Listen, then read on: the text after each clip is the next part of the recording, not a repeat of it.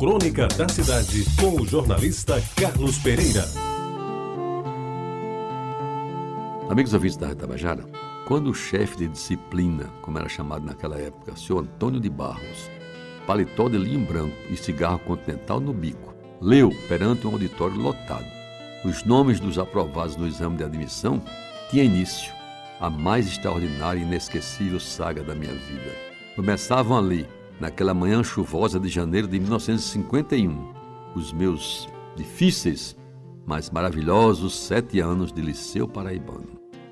A alegria de ter passado no exame, após um ano de intensos estudos e angústia por ter perdido o exame de admissão do ano anterior, só não foi maior do que a satisfação da minha mãe, que num abraço apertado e carinhoso me disse entre lágrimas: Agora você vai ser um homem de verdade, instruído e preparado para o futuro.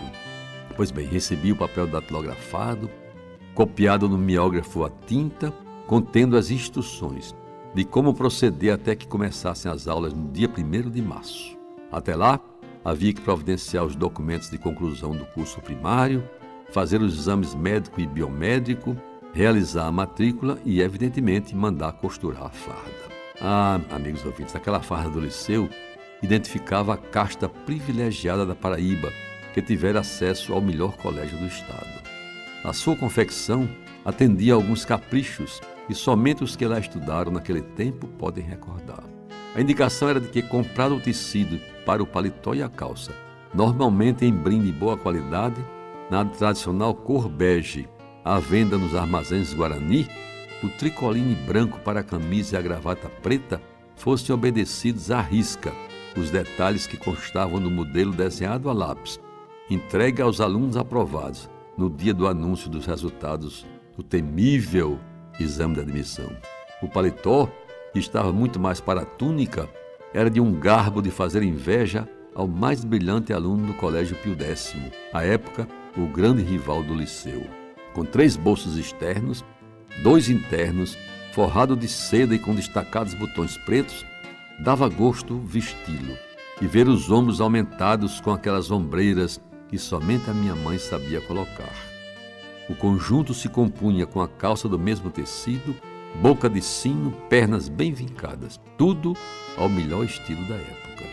Ensacada a camisa indelevelmente branca, o problema do nó da gravata era resolvido de forma competente pelo meu pai. Ele que não saía de casa sem estar vestido por inteiro, ou seja, de terno e gravata, além, é claro, do seu indefectível chapéu Ramezone.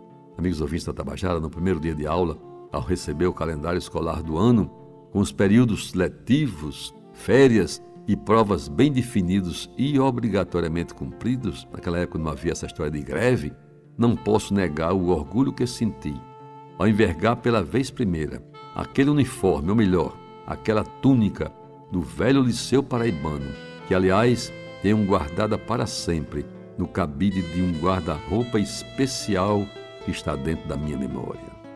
Você ouviu Crônica da Cidade com o jornalista Carlos Pereira.